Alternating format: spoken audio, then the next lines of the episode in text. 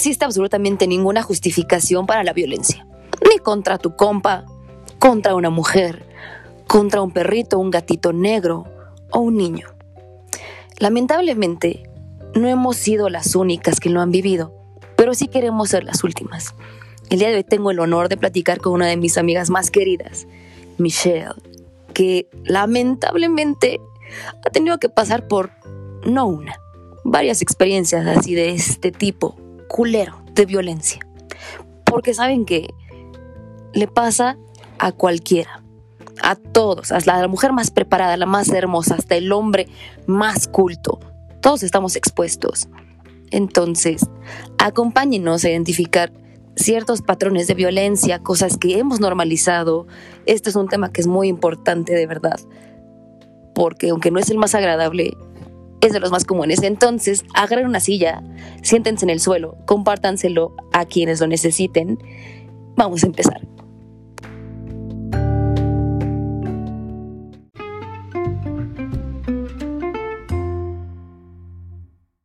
Trenzas.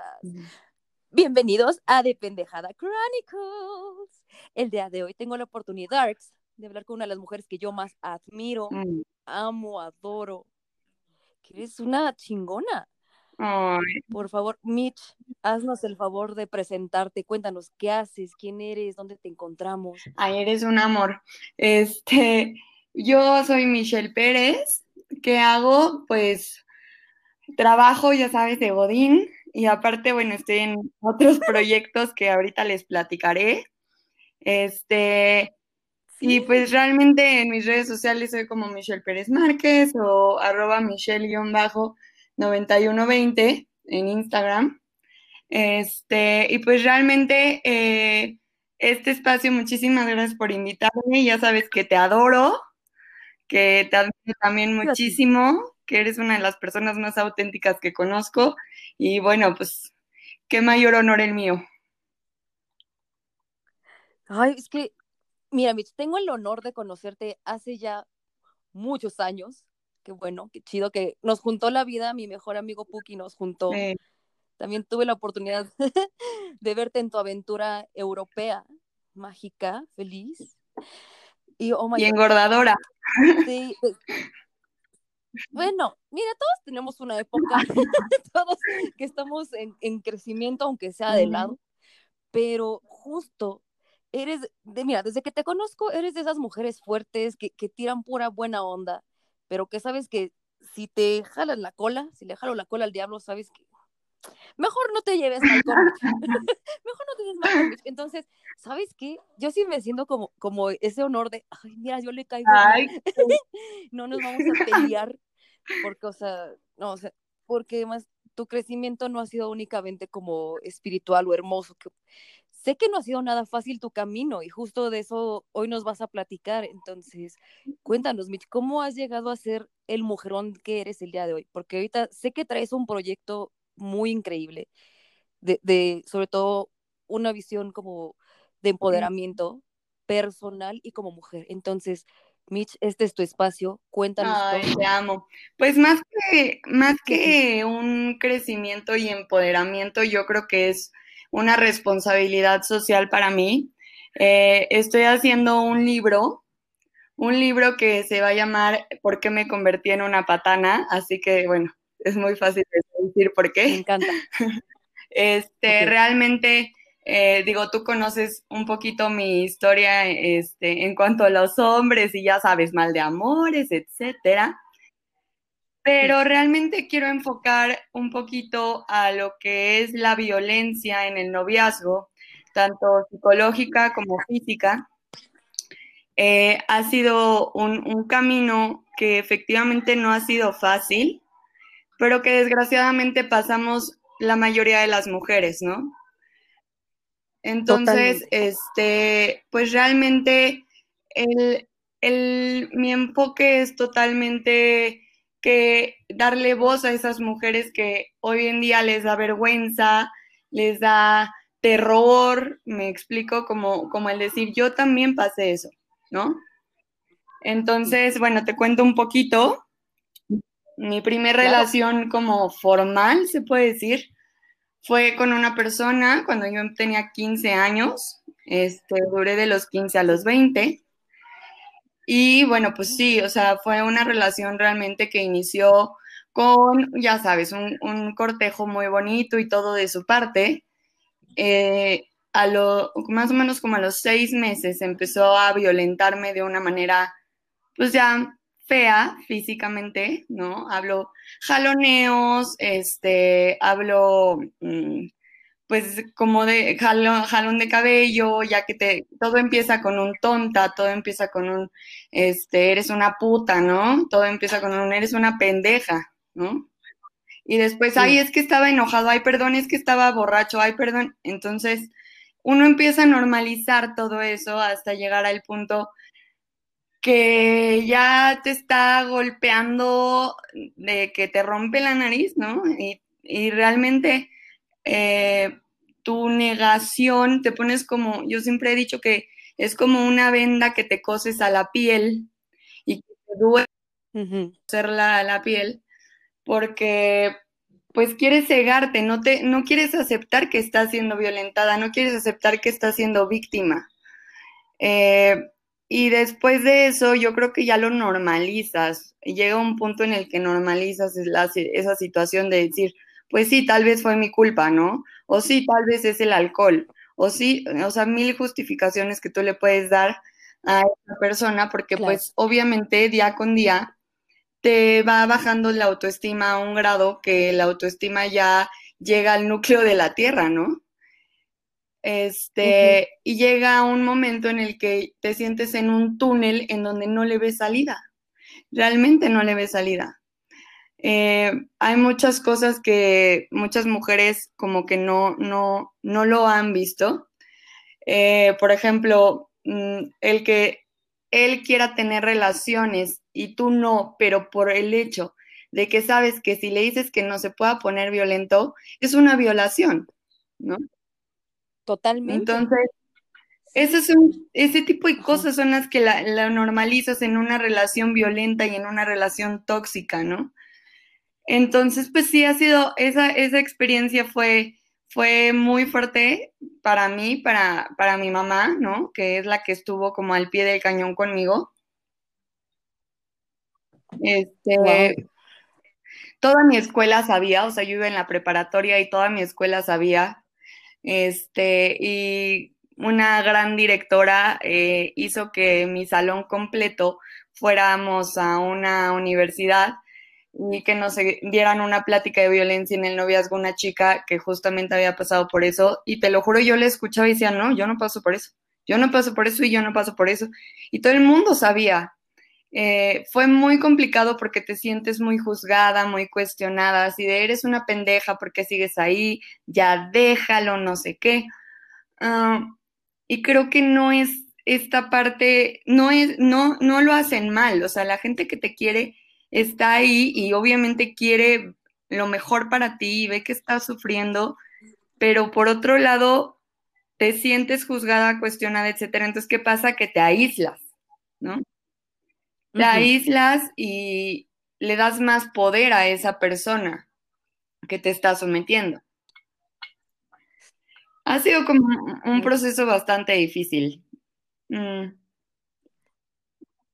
¿Y, cómo, cómo fue salir de eso? O sea, yo entiendo totalmente esa parte de cuando uno tiene los lentes rosas del amor, se los coses. Justo esa, esa venda, cualquier bandera roja solo es una bandera. Los justificamos, cuando te dicen, agradece que le pega a la pared y no a ti, tú dices, no, sí, sí, no, perdón, te agarré en tus cinco minutos, no, perdón. ¿Cómo te empezaste a dar cuenta en esa situación, A los 15 años, ajá. Pues mira, y no fue a los 15 años, yo creo que me empecé a dar cuenta en un momento mm. de, em, bueno, esta persona tuvo un accidente cuando era muy pequeño y la, la parte frontal de su cerebro fue afectada, ¿no? Entonces, pues la parte frontal del cerebro eh, es la parte que te ayuda a controlar tus impulsos. Entonces, eh, yo creo que me empecé a dar cuenta cuando mi mamá me mandó un artículo explicando toda esa situación. Este, y hubo un evento en, eh, en todos los viajes que tuvimos, siempre fue más violento todavía, porque yo creo, o sea, en mi sentido común, ¿no? Digo que este que como que lo hacía para que tuviera unos días de recuperación, porque era cuando me pegaba en la cara realmente, ¿no? Aquí en la ciudad, en su casa o en otros lugares en donde me golpeó, fue solamente en el cuerpo.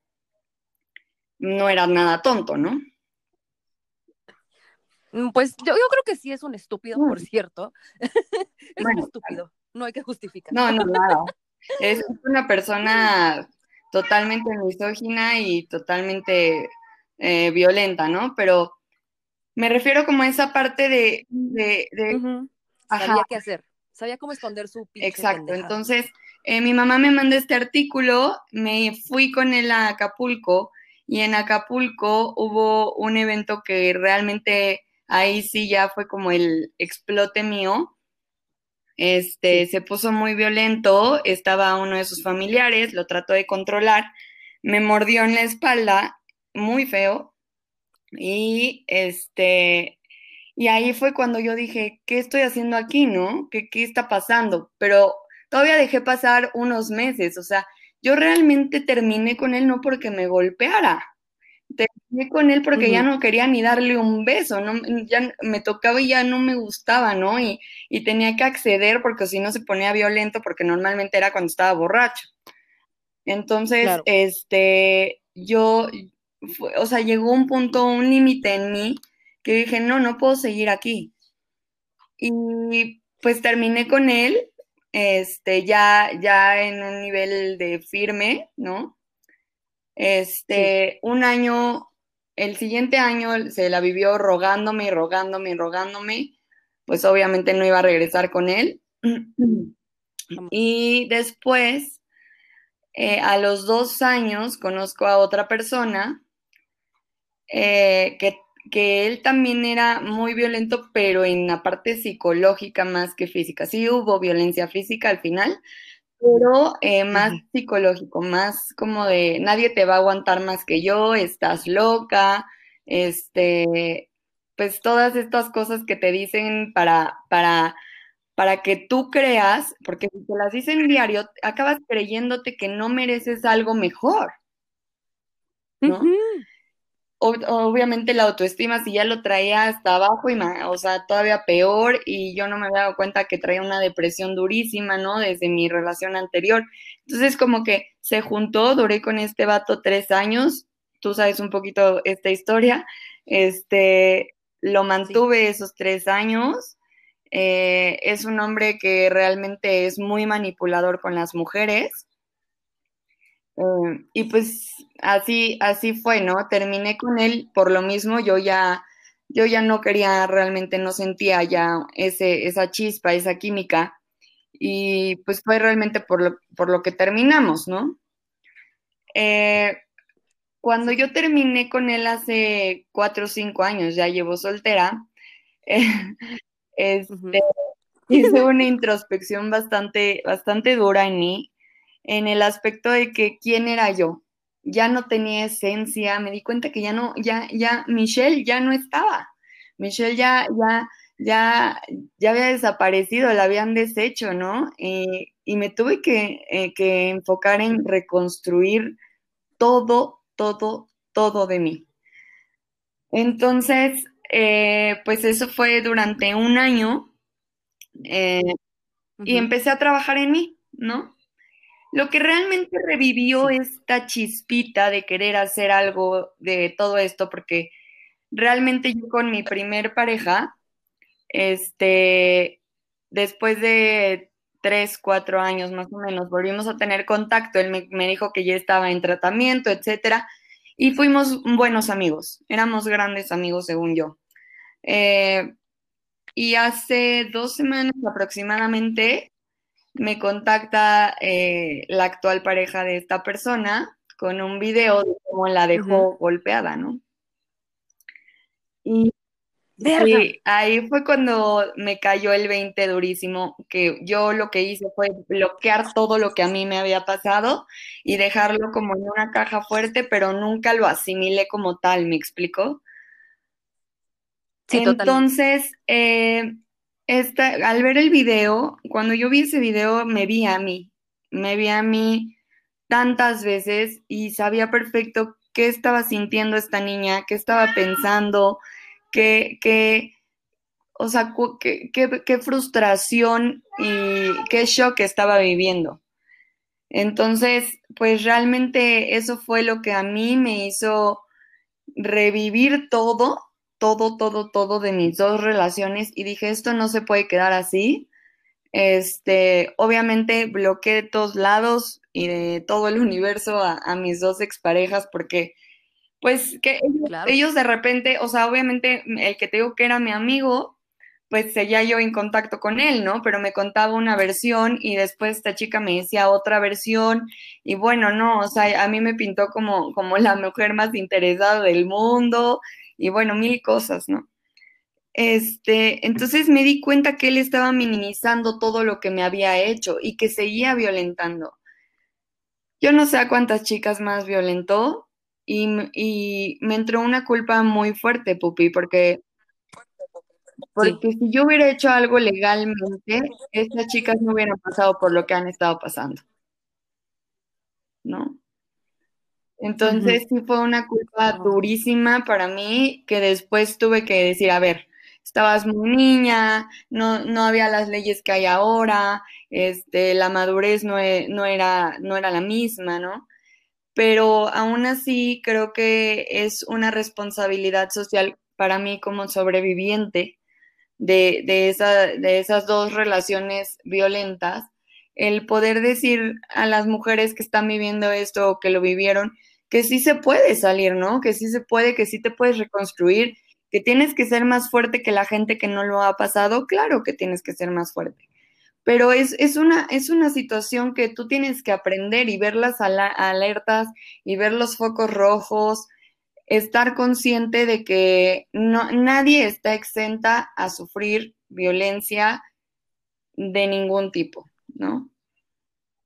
Nadie, nadie. Justo, ay Dios mío, no sabes qué, qué me está ardiendo el culo así de escuchar todo esto que, que tuviste que pasar y que muchas hemos pasado. Sobre todo el, el, querer decirle a, a, la Mitch de hace unos años, no te preocupes, o sea, sabes que estas son las herramientas que tienes ahorita para sobrevivir, no tienes que echarte la culpa de, no haber, no sé, emprendido una acción legal. Y sí tengo ese sentimiento, no sé si tú lo, tú lo percibes también de, mira, no soy la única mujer que lo está viviendo, pero sí quiero hacerla. Sí, totalmente, totalmente. Y justo hay una pregunta que, quiero hacerte, Mitch, porque creo que el público ya va escuchando más o menos qué tipo de mujer eres, que no vienes como de cualquier cosas y como de, ah, pues sí, me pasó esto y ya. Y mira, sí, sigue siendo alegre, sigue siendo feliz, hermosa. Entonces, ¿qué le puedes decir a las personas que dicen así como si fuera lo más fácil del mundo? No, pues ¿por qué sigues en esa relación? ¿Por qué no, por qué no te vas?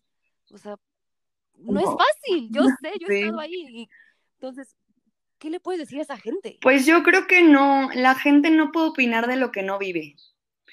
Yo, yo considero que eh, como víctima, eh, cuando estás en esa situación, si te dicen eso, es, te, alejan, te aíslan, ¿no? Y, en lugar de hacerle un, algo bueno, le, los dañas porque se sienten cuestionados, juzgados. Y no, el punto aquí es respetar sus decisiones y estar al lado por cualquier situación justamente en muchos feminicidios que, han habido, y más, tú sabes que, ha crecido la tasa de, feminicidios, este, ha sido por eso, porque la chava se aísla, ¿no?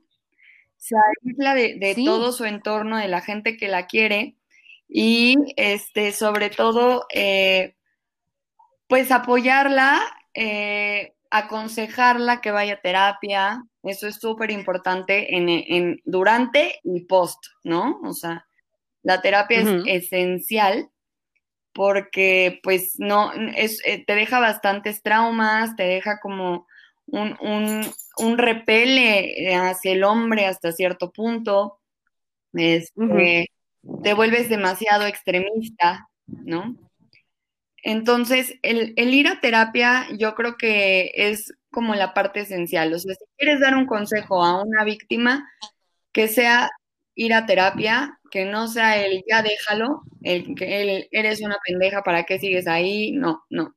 El, el, punto aquí es que esa persona está mal en esa situación, le está haciendo daño y la única manera de salir es con terapia, ¿no?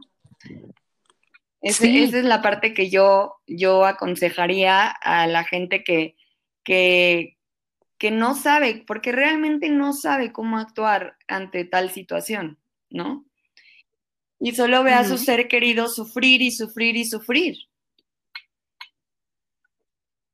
Wow, Mitch, justo me, me, llegaste como un regalo de Dios, bueno, también a mi vida, porque justo hace como una semana yo estaba pensando en ti, porque hace como un año estaba platicando yo con Mitch y ella me estaba contando como su perspectiva de, de, por ejemplo, las citas, de salir con alguien, de que el niño te tiene que llevar a tu casa y todo eso. Y es una, te juro que en ese momento a mí no me hacía match y yo estaba así como, no, o sea, a mí me enseñaron como a, a llevar mi dinero y todo eso, pero después dije, o sea, me puse a analizar mucho, esas partes de, de la conversación que me dijiste me quedaron muy grabadas, o sea, la fecha, entonces yo estaba así como, changos, o sea, y, y entonces dije, chale, en mi familia se ha normalizado muchísimo el, la violencia, o sea, ¿sabes? Como decir, no, pues si te toca, pues eso va a pasar y ya, pues tú aguántate, vete preparada para los putazos. Sí, sí.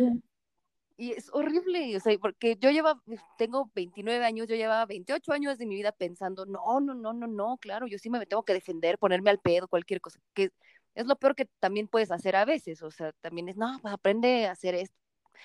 A veces agarras a un güey no trae una pistola, trae un pedo así como está drogado, lo que sea, te va peor. Entonces, a veces aprendemos a sobrevivir siendo sumisas. Sí, totalmente. Yo creo que eh, la parte de que sí, o sea, yo creo mucho en la igualdad, pero en la igualdad en derechos y en igualdad de paga, en empleos y cosas así, ¿no? Pero la igualdad de fuerzas no existe, o sea, nunca va a ser más fuerte una mujer que un hombre, nunca.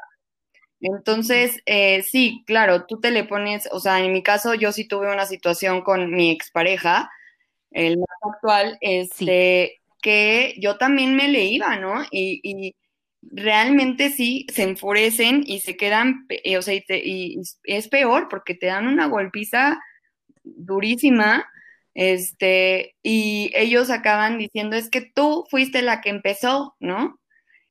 Y tengo que aclarar algo aquí y creo que es algo súper importante. No hay justificación para la violencia y más para la violencia con la mujer, animales y niños. O sea, no hay justificación. Nada, nada, nada. O sea, ni siquiera el trauma, ni que viste Bambi, que te... No, nada, ni siquiera, aunque le pusieras el cuerno, no, no hay manera. No hay manera. ¿Por qué? De verdad, es lo más estúpido. Sí, totalmente. Totalmente. Entonces, yo, yo este punto sí lo quiero dejar como súper marcado porque mucha gente dice, puta, es que estaba, es que estaba enojado y patea al perro, ¿no? O, ay, es que estaba enojado y, este, y te dio un golpe, perdón, y te dejé el ojo morado, ¿no? Este, estaba borracho y pues quería tener relaciones contigo y como no quisiste, pues a la de a huevo, ¿no? O sea, son como muchas cosas que sí se han normalizado y que debemos de dejar de normalizar y, tienes toda la razón en, esa plática que tuvimos tú y yo de las citas, etcétera. Yo te decía, para mí es muy distinto la caballerosidad a lo que a, a, a la igualdad, o sea, muchos hombres se agarran de eso, o sea, muchos hombres dicen como, ay, pero querían ser iguales, ¿no? Y es como decir, güey, pero eso no deja que tú seas un caballero, que yo sea la dama y que haya un cortejo. Hoy en día no hay cortejo, no hay cortejo. Nada. ¿No? no hay cortejo, no hay responsabilidad afectiva, no hay compromiso en nada, o sea, ni siquiera, ni siquiera es que cualquier relación que emprendas y vuelva la, persona con la que te vas a casar, pero al menos somos humanos, no te vayas a desaparecer cuatro años para que no te, para no enfrentarme, o se escudan como, pues no, pues es que yo soy así, ah, chido. Eso significa que no vas a hacer nada para tratarme bien como persona, o sea, aunque vivamos el momento, pues respétame. Y la honestidad, porque pues, la honestidad es, es muy, yo acabo de, de salir, no salir, yo ya no sé qué, conocí a una persona un vato increíble. Yo, yo de verdad lo respeto, lo admiro mucho. Dani, si nos estás escuchando, te mando un beso. Este es un hombre increíble. Este, que bueno, todo empezó como, como siendo, o sea, él es, él, él, él rescata a perritos y animalitos. Y este, y todo, por azares del destino, un día me invitó como a ver a los perritos y hicimos mucho clic. Conoció al que era mi mejor amigo Iván, que falleció hace ocho años. Y pues eso fue como muy fuerte para mí porque dije, ay, por algo me lo puso en mi camino, ¿no? Y realmente, eh, pues sus prioridades son fueron otras, ¿no? Y pues, o sea, igual, ¿no? Desapareció y yo dije como, ok, el interés tiene pies, mijo, ¿no? Y pues realmente eh, yo creo que, esta parte de, de, del normalizar el que ya seamos tipo desechables está siendo muy feo. Ay, sí. Y es parte de la violencia, ¿no? O sea, es parte, es, es todo parte, yo digo, o sea, hay violencia porque desde, desde que te dicen algo vulgar, nada más porque te quieren tirar, o que te mienten para llevarte a la cama o etcétera, para mí eso ya hoy por hoy es violencia. Para mí también, te apoyo. Sí, si, vieras mi cara ahorita estoy toda enojada, estoy así como, maldita sea, porque... yo sé, yo sé, es, es, es, la verdad es que sí es muy difícil, es un, es un tema muy complicado que muy pocas veces eh, las chavas como que se, se, se destapan, ¿no? Y tratan de, de abrirse. Yo justamente ese es el objetivo de mi libro, de decir, no, o sea, hay hombres buenos, sí los hay, hay hombres malos, también los hay, ¿no? También hay mujeres buenas y mujeres malas, o sea, hay de todo, pero simplemente eh, hay muchas señales que te dan y que tú no las quieres ver, ¿no? El hombre en la, o sea, del 100% de los narcisistas, el 80% son hombres. ¿no? Y eso es una parte de la violencia. O sea, el, violento es narcisista por excelencia. ¿No? Entonces, eh, son, son cositas que tú tienes que ir viendo y, realmente como, como sobreviviente, porque somos sobrevivientes, eh, no, no, sí, sí tenemos que poner en una hojita qué señales son para no volver a repetir el mismo patrón, porque son patrones que traemos de infancia, tal vez porque, no sé, el papá no estuvo eh, en los primeros años de vida de, de, la niña, ¿no? O trae el patrón de que el papá le pega a la mamá, o, o en el caso del violento trae el patrón de que el papá le pega a la mamá y lo normaliza, ¿no? Entonces, es, es, es difícil, es un tema bastante complicado. Y yo que estoy viviendo como esta parte del apoyo a una víctima, eh, pues sí, o sea, es, es, te tienes que amarrar la lengua para, decir, para no decirle, por favor, salte ya, ¿no?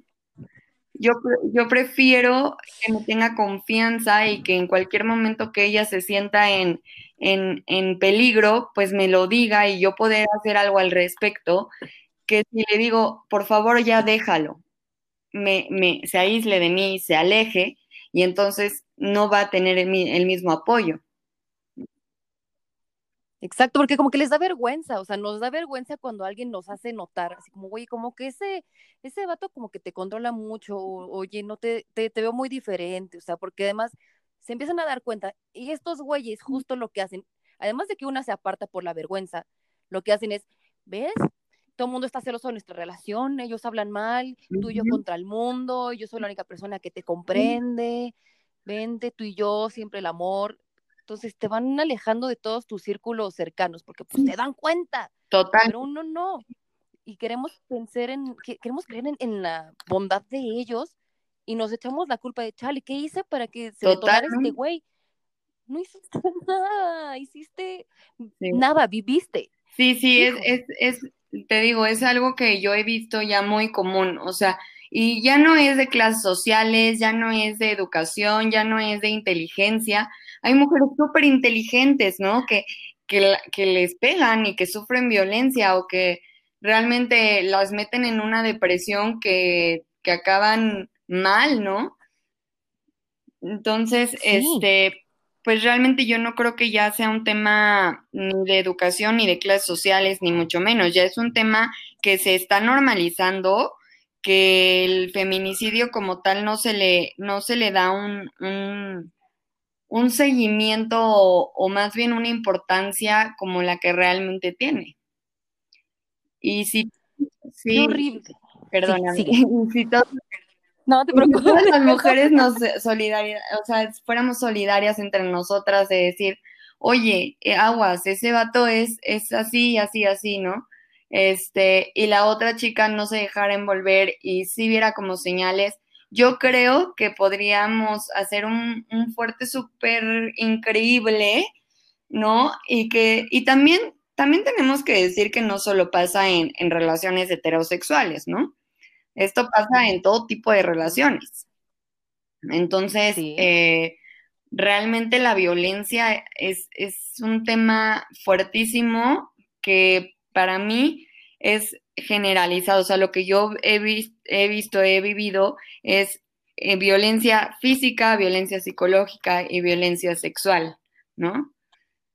Y es muy difícil aceptarlo, es muy difícil salir así eh, eh, pues en público a decir, sí, sufrí esto, ¿no?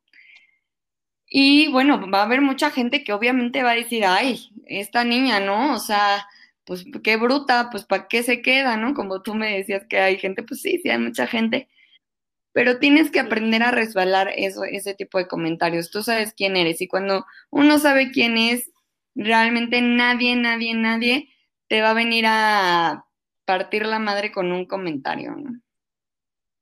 Ay, sí, sobre todo porque no saben lo que has vivido, no saben así como cómo aguantas, cómo sonríes y tragas mierda para sobrevivir. Eso, por supuesto.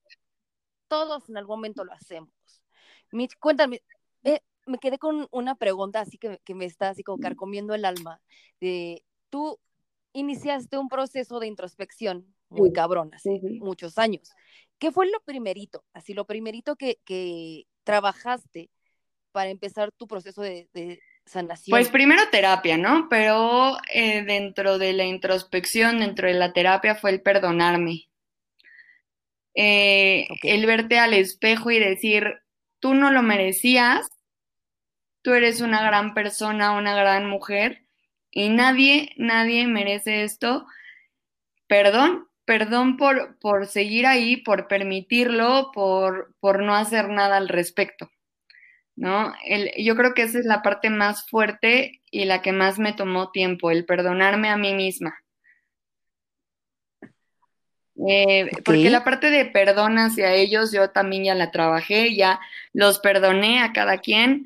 Eh, no, no, soy una mujer rencorosa, como tú, tú sabes, tú me conoces, este, pero tampoco soy una mujer tonta, ¿no? Entonces, si ya me di cuenta de las cosas, si ya estoy en, otra etapa de mi vida, eh, créeme que sí los perdono, pero no, no, tengo que hacer algo al respecto, ¿no? Y como te decía, para mí, mi responsabilidad social con la gente que lo está viviendo y que lo vivió es alzar la voz por esas personas y decir, no están solas. Eh, Aquí va a haber gente que lo hemos pasado y que estamos dispuestos a escuchar y a apoyar, ¿no? Totalmente. Justo en esta parte de, alzar la voz, en lo que está tu libro, que ahorita me cuentas de esto, justo voy a hacer lo, hasta lo imposible, Mitch, para que este podcast, este episodio llegue a todos lados, de verdad, porque en estos momentos que tenemos una hermosa pandemia, gracias. Si alguien nos hubiera comido una sopa. COVID. cobijas. Eh, ahorita las personas no están pensando mucho en, tomar terapia, sí saben que va a seguir, eh, esa va a ser la siguiente epidemia de la salud mental, está ahorita pendiente así de un hilacho. Entonces, ahorita las personas están como, lo que me está entrando de ingresos no lo voy a estar gastando en una terapia porque pues tengo que alimentar a mi familia. Entonces, ahorita, tú, Mitch, cuéntanos, como, como esta voz de una sobreviviente, de la mujer hermosa, perfecta, admirable que eres para mí, ¿qué, ¿qué, le puedes dar a las personas que están en esta situación antes de que sí. salga tu libro? En este preciso momento, ¿cómo podrías ayudarlas? ¿Qué consejo les darías? Pues yo les diría que empezaran a monologar en el espejo, a verse, a ver okay. las partes que más les gusta de esas personas, de, de, ustedes mismos, ¿no?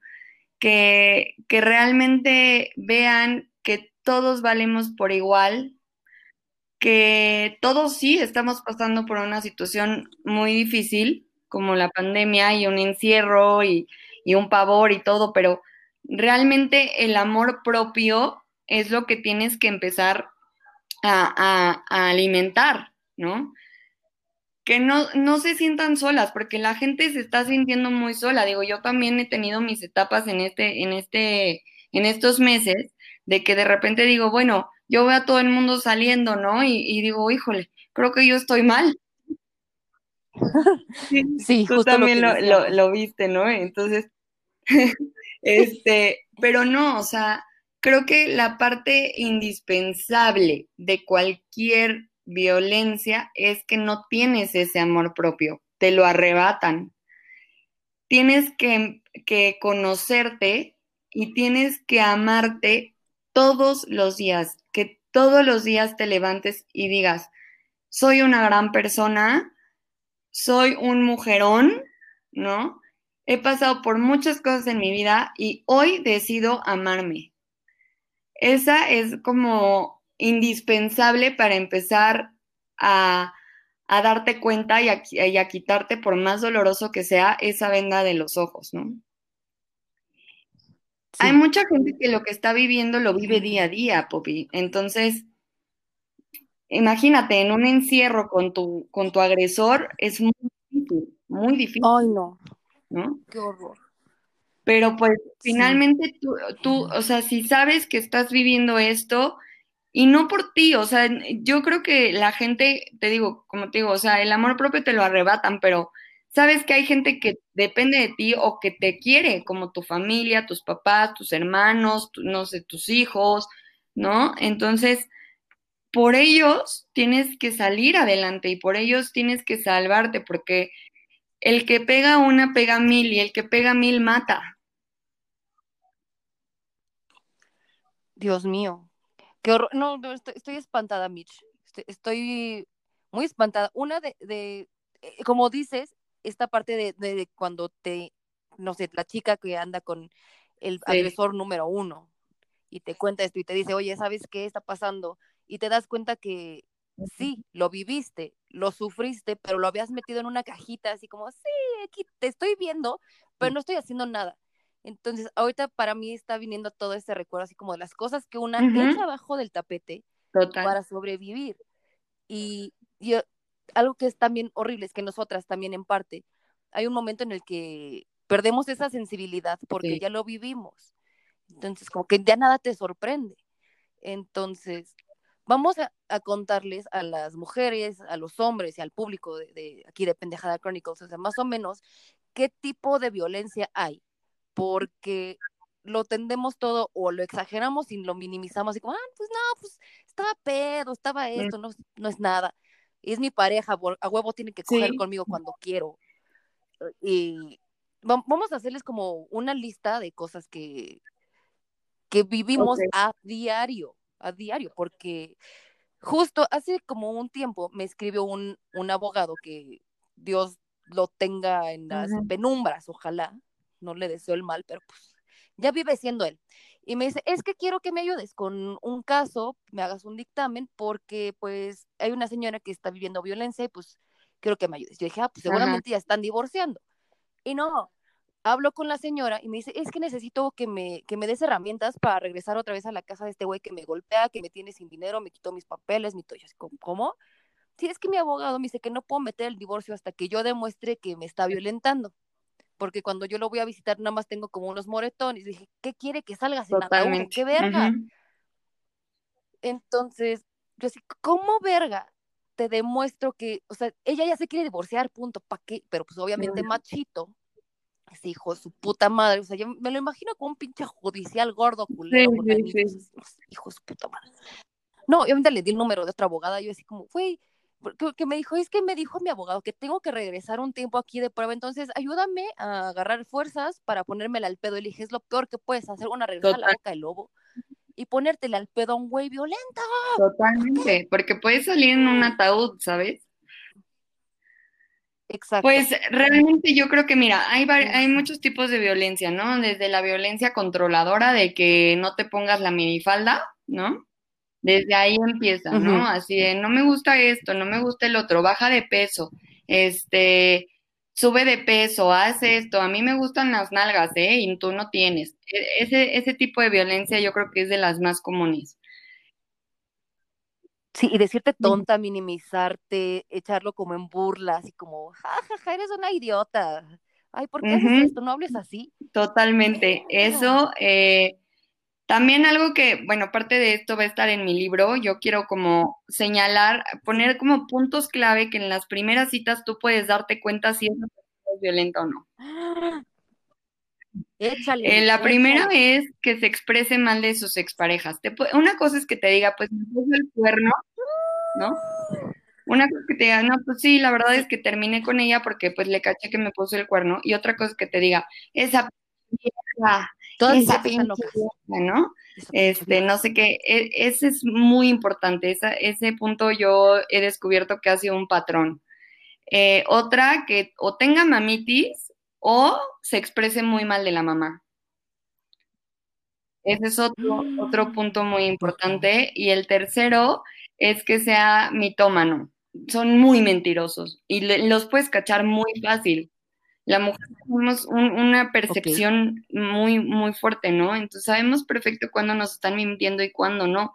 Las redes sociales ya son libres, o sea, ahí puedes descubrir mil cosas. Uy, y Mitch, Mitch y yo somos Scotland Yard, la Gestapo, la KGB, Anonymous. no, Anonymous, Anonymous se queda corto con nosotros, nos, nos ha estado contactando, pero pues estamos ocupadas. Entonces, pues no. Entonces, wow. Sí, yo creo que esos, esos son los tres puntos que tú puedes ver en las primeras citas. Porque ya más involucrada es cuando empiezas a, a, ir con la familia y te empiezas a dar cuenta cómo el papá trata a la mamá, o cómo la mamá trata al hijo, ¿no? Que, lo sobreprotege mucho, eso es como súper, es impresionante, ¿no? Mi pareja, imagínate que mi ex suegra me decía, es que eres una maldita, ¿cómo metes a trabajar a mi hijo, no? Sí, te lo juro. ¿Qué? ¿Cómo? cómo? qué mala, lo bombo, cuéntanos. Sí, así fue, o sea, realmente él, o sea, ni la prepa tenía, ¿no? Entonces, eh, pues yo le dije, no hay bronca, échale ganas, métete a trabajar. Yo de verdad me movía y le conseguía chamba y todo. Y al principio, pues él como que sí, medio le echaba ganas, pero dejaba el trabajo que si no era porque lo, que lo trataban mal, que si no era porque no le pagaban bien, que si no era X mil pretextos, ya sabes. es que me alzó la voz, me vio feo. Ay. Sí, este, y la, la mamá sí era muy así de, es que ¿por qué lo metes a trabajar, no?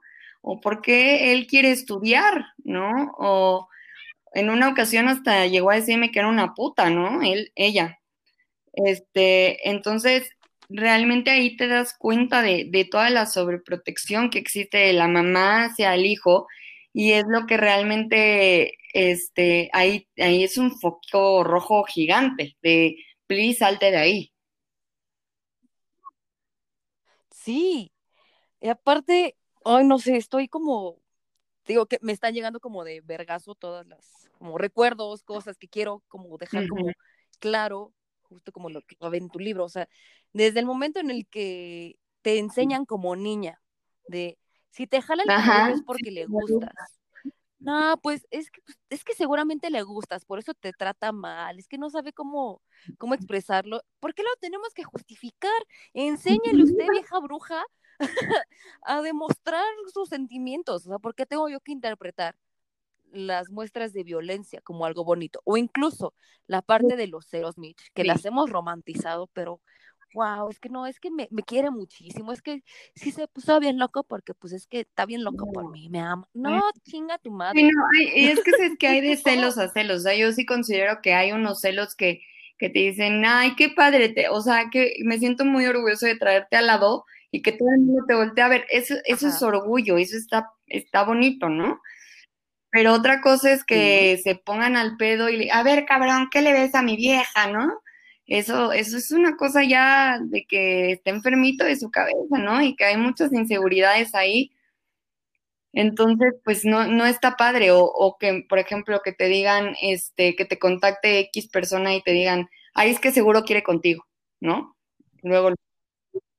ay, sí, para todo. Este, también son unos celos eh, muy feos. Y ¿sabes qué es lo peor? Que tanto, o sea, en todos los tipos de violencia, tú te enfermas, o sea, te acaba por enfermar, entonces tú también te vuelves así, o sea, no, tal vez no agresiva, pero sí traes una celotipia durísima, ¿no? Hoy sí, Qué, qué oso.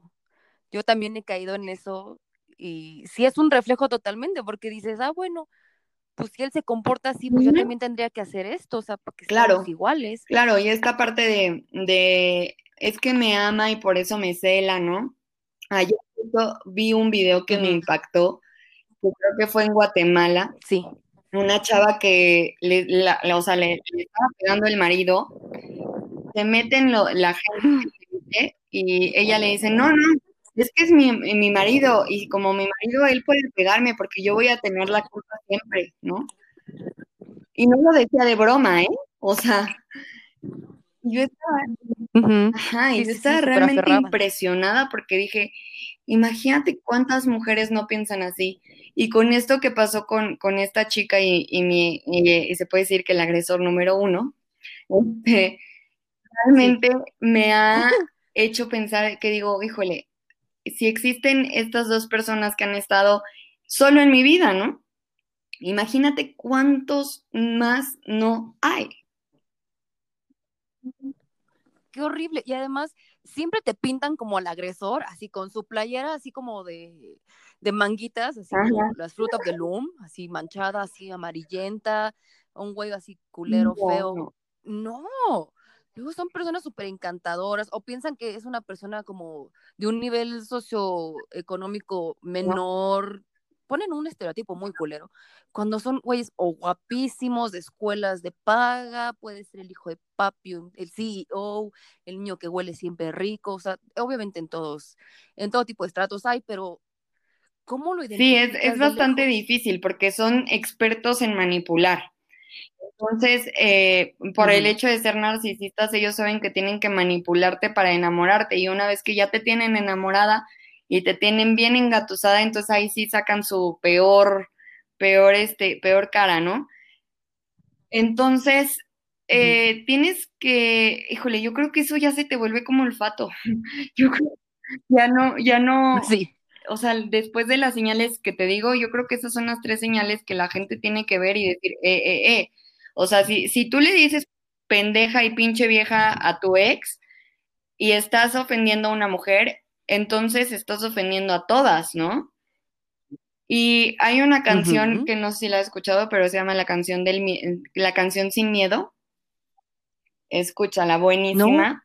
Este, la verdad es que esa canción cuando yo la escucho así se me eriza la piel cañón porque digo, híjole, ¿cuántas mujeres no pasaron por lo mismo que yo y no la contaron? Ya sea por un mal golpe, por una mala caída al, al que te empujaran, porque el agresor ya estaba demasiado cucú y te, te dio hasta que te, hasta que te apagó, ¿no? Hasta que te mató, este, o te apuñaló, o, ¿no? O sea, mil cosas que yo digo, Dios, o sea, ¿por qué? O sea, no entiendo ese, ese odio, esa misoginia, y, y que también hay entre mujeres, ¿no?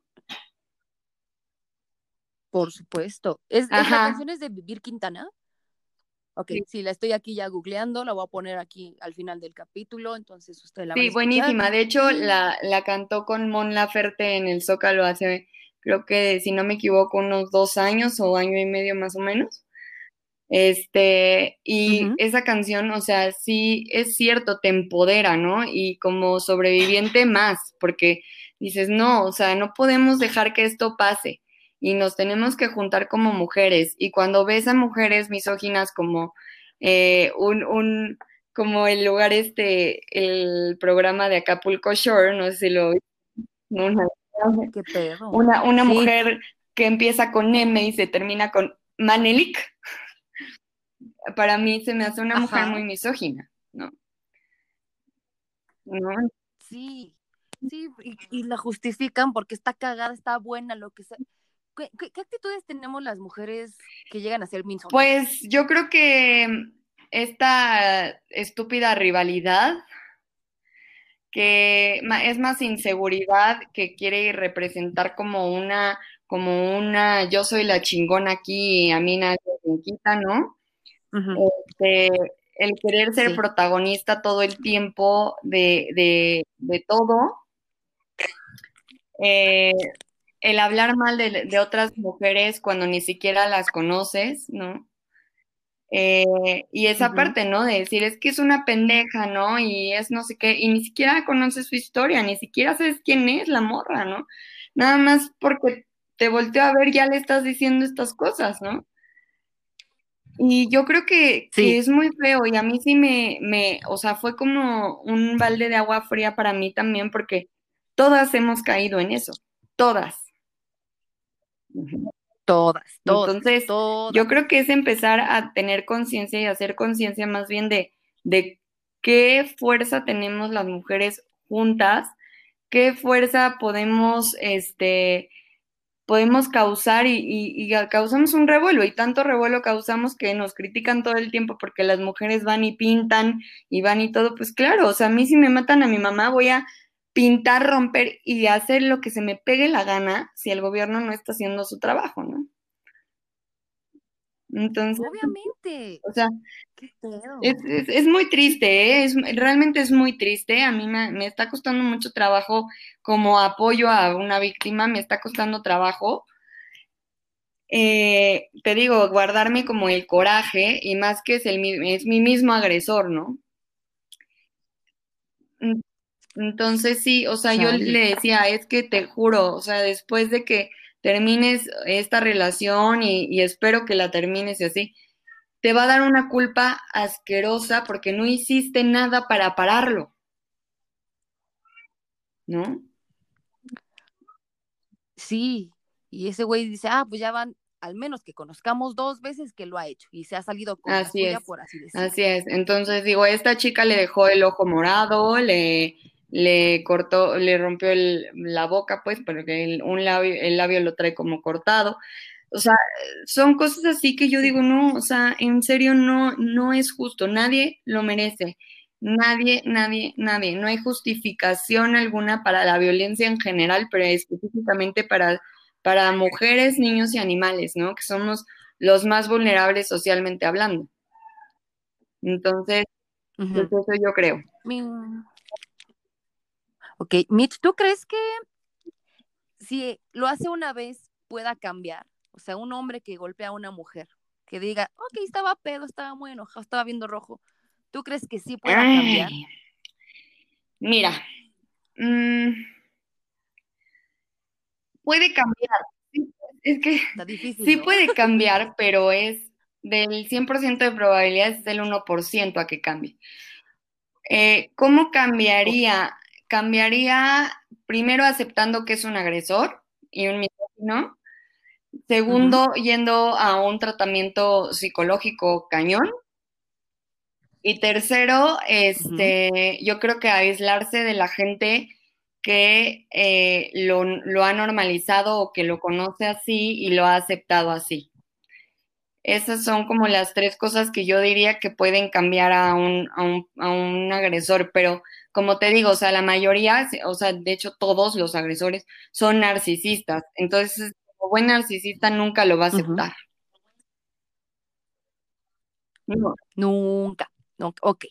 Perfecto, sí, porque muchos, así ya voy a cambiar, mi amor, te lo prometo, no, es la última vez. Ok, es que se escucha, es, es la vieja confiable. Entonces, si, si lo digo yo, igual no me lo creen, pero si lo dice una otra mujer, otra persona, igual sí lo creen. No sé por qué haces la gente, no sé por qué. Ahora, Mitch, ¿qué, qué otras partes de violencia? Ahorita, porque ya vamos a pasar a tu libro, pero ¿qué otras partes de la violencia estamos normalizando y no estamos viendo. Por ejemplo, para mí la violencia sexual se me hace el desdictarte el condón sin dar, negociar el condón para, no, es que se siente más rico, coger cuando no tienes ganas, cogerte cuando estás dormida. Ah, ¿Qué otras partes de violencia existen? Porque justo dicen, es que es mi pareja, es mi, es mi novio, él no puede hacerme eso. Pues seguramente, pues es que le gustó mucho y no se Hijo, sí, qué, qué, coraje da, ¿no? Eh, Mira, pues para mí es la, o sea, te decía que la violencia em, empieza con eso, como con controlar. Este, después ya la violencia psicológica en el punto de estás loca, cuando le estás enseñando como pruebas así de esto es blanco y él te dice, no, ni madres, es negro y tú estás viendo que es blanco, ¿no? Te hace dudar de ti misma. Entonces eh, ahí empieza la, la, violencia psicológica como tal. Nadie te va a aguantar más que yo, eso es como que te lo dicen constantemente, eso es, eso, eso te lo terminas creyendo, ¿no? O estás eh, muy gorda o estás muy flaca o lo que tú quieras, eso también es violencia. O el mándame una nube, ¿no? Sí, ándale, Me pasó, o sea, de que de verdad era una cosa, pon tú que fue muy extraño, pero con el agresor número uno, eh, la última vez que yo estuve con él, me estaba cambiando, Pupi, y de repente se escuchó como me tomó la foto. Desnuda, ¿no? Y yo dije, ¿cómo? O sea, ¿qué está pasando aquí?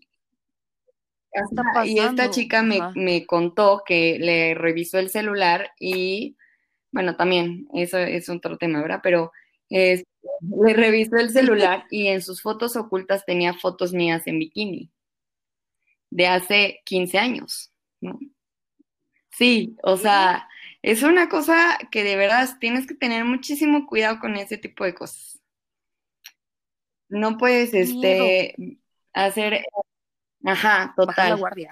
Este, también otra violencia social, o sea, como que marcan ah, territorio ante la sociedad eh, eso eso es como muy, muy, muy de marcas. O sea, este vato te digo que a mí me mordía, ¿no? O al principio me hacía chupetones y yo decía, ay, pues qué cachondo, ¿no? Y no, es marcarte, ¿no? Y marcarte socialmente, porque me lo hacía en el cuello, o sea, donde se veía, ¿no? Entonces, este, esa es, esa es otra parte. Hay violencia pues de todo tipo, la sexual también, la física, bueno, pues la física es, la física es desde que te agarran del brazo fuerte, ¿eh? O sea, Sí, es como te callas, así como te callas, Exacto. vente para acá. Eh, o sea, desde ahí. eh, pues también que te, que te digan así, ay, oye, ¿por qué te comportas así con tus amigos, no? Eso es horrible. O que te hagan menos ante sus amigos que, son otras, eso pasa muchísimo, mm. que son unas personas contigo y luego cuando estás con, otras personas ya son totalmente distintos y dices, ¿qué onda? Eso, eso también es violencia, quiere decir que ese hombre realmente sí es violento más adelante. Sí, súper ah, aguas, ¿no? Ahora yo, yo veo esta parte como, hay mucha violencia que yo la neta no la he pasado, pero que sí lo he visto, que eh, el papá, en la familia feliz, el papá se va a trabajar, la mamá se queda en casa cuidando a los hijos, es ama de casa, y llega el papá y dice, este, pues es que tú no has hecho nada, ¿no? Sí, la casa está así, no me, no me terminaste de hacer la comida, qué pedo, sí. fuiste a apagar la luz. Eso es súper importante. Y también la parte económica, que te quieren controlar con la parte económica a esas, a esas mujeres que yo ahorita te decía, normalmente, pues obviamente las mantiene el hombre porque es el que sale a trabajar, ¿no? En esos casos. Este, y les dice, ah, pues yo no sé qué vas a hacer sin mí, ¿eh? Porque no sabes hacer nada, ¿no? Ni carrera, tienes, ni nada, ¿no? Entonces, eso es otra cosa que, o sea, una cosa es que sí, te o sea, como, como por común acuerdo, la mamá, o sea, que, que, llegan al común acuerdo de que ella se tiene que quedar con los hijos, a cuidarlos o a lo que sea, y él sale a trabajar, ¿no? Pero eso es como un acuerdo. No, no puedes, o sea, el, el trabajo encerrarla, nada más así como ahí te quedas bonita y arreglando cosas, y la casa, exacto, ¿no? O que te ponen el cuerno, típico, que te ponen el cuerno, los cachas y te dicen que estás loca. Estás loca, ¿no? ¿Cómo crees? Solo es una amiga. Sí. No, estás loca.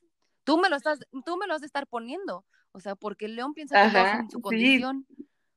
Y además, qué horrible. Y, o además, o el peor es, Tú me ah, sí, a eso. sí, total. Así de, pues es que no quieres hacer nada distinto, ¿no? O cositas así que dices, o sea, eh, nada justifica, nada justifica. Cuando quiere, cuando ya te mueve el tapete a alguien más, más, o sea, más allá de un cierta, cierto atracción, ya, o sea, termina tu pareja, por favor, para que puedas hacer lo que se te pegue la gana, pero no andemos con... no lastimes. ¿no? Entonces, este, pues realmente eso es lo que yo digo, ¿no? Pero a mí realmente lo que me ha ayudado a cambiar mi patrón de hombres, pues ha sido la terapia este, y pues la introspección y todo. Digo, yo ya llevo muchos años soltera, ya estoy acostumbrada, ya me acostumbré a estar solita, pero la verdad es que me disfruto muchísimo. No necesito, no necesito realmente, ¿no? Wow, Mitch, ahora sí, cuéntanos todo de tu Ay, bueno, pues eh, en el libro yo hablo de todos los hombres de mi vida, desde mi abuelo hasta, o sea, como todavía lo sigo escribiendo, hasta ahorita, este, Dani, que, que es el, el, el, chico con el que salí y que tuve la fortuna de conocer, de verdad es un gran hombre. Este, pero eh, hago énfasis en la parte de los, los pequeños recuerdos de tu infancia que pueden eh, causar un efecto erróneo en tu mentalidad futura, ¿no? ¿Con esto a qué me refiero? Eh, por ejemplo, yo tengo un recuerdo muy, muy difícil, o sea, la neta yo dije, pues no me acuerdo cuántos años tenía, mi mamá dice que como dos años, y recuerdo como mi papá solamente aventó a mi mamá al sillón, o sea, no la tocó ni nada, pero la aventó al sillón, se estaban peleando. Y ese recuerdo lo tengo muy marcado, ¿no? Y, y, más adelante fue lo que, me, lo que me hizo como normalizar hasta cierto punto esta violencia, ¿no? Claro. Otra es que este, lo que yo cuento, bueno, obviamente ahí este, expreso como más detalladamente toda la, la historia y todo. Mi papá pues no estuvo conmigo algunos años de mi infancia y fueron los más importantes. Entonces, cuando tú entras en una relación y no tuviste a tu papá los primeros cinco años de vida, este, o dentro de esos cinco años, eh, tú no sabes cómo es una relación como tal, no sabes si qué está bien, qué está mal, qué límites tener. Entonces, creo que te vuelve mucho más vulnerable a ese tipo de, hombres violentos que... De personas, de entornos. Sí, porque te huelen, o sea, parece que te huelen, ¿no?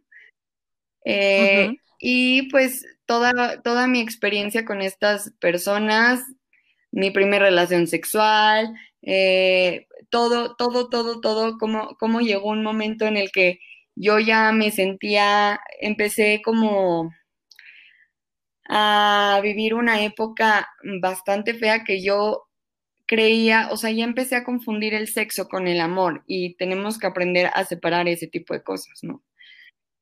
Entonces, todo, todo lo que implica y en todo lo que te perjudica, el vivir con una persona violenta, ¿no?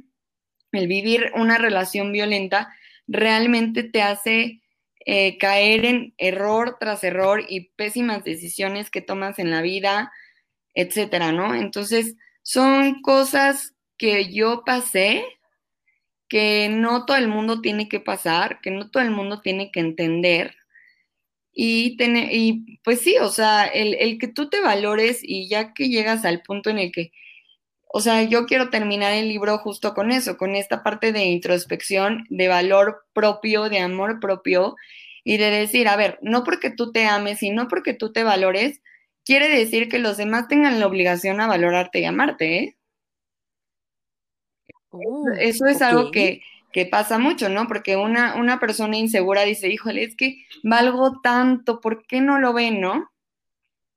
Y eh, tenemos que aprender que el interés es de dos, las relaciones es de dos, la, eh, todo es de dos, ¿no? Entonces, pues tú te amarás mucho y tú te valorarás mucho, y si los demás no, pues ni modo, tú sabes quién eres, ¿no? Sí. Entonces, es, es, es la parte que yo quiero concluir y que a la fecha me cuesta trabajo. O sea, es un trabajo de día a día, porque el que te vuelve, o sea, el que vivas experiencias fuertes en tu vida de violencia, te hace ser un poquito más vulnerable y a veces cuando sufres una decepción, dices, híjole, puedo ser yo el problema, ¿no? Y, de, y, y Sí. llega la inseguridad y de repente la volteas y cambias tu chip y dices, no, ni madres, ¿no? No, puedo- no puedo volver a eso, no, no, no, o sea, y empiezas otra vez, pero es un trabajo de toda la vida, de toda la vida. Todos los días se elige, todos los días se elige. O sea, Exactamente. Mitch, y cuéntanos, ¿qué es ser una patana? Pues mira, más bien yo creo que el, el, el título yo lo escogí como una pequeña ironía y sarcasmo, porque como tal, hasta la mujer más cabrona de las cabronas que dice, yo a mí nadie me ve la cara, ¿no? Cuando se enamora, se apendeja. O sea, todas. Este, entonces, realmente hay mujeres que sí han jugado con los hombres, que sí les han partido como el corazón y el alma y todo lo que tú quieras, al igual que nosotras, pero hasta esa persona el día que se enamora, se pendeja, o sea, se, se pierde. Sí, el, el enamoramiento es un estado de pendejez permanente y transitoria. Entonces, eh, disfrútenlo, la droga de la química del amor.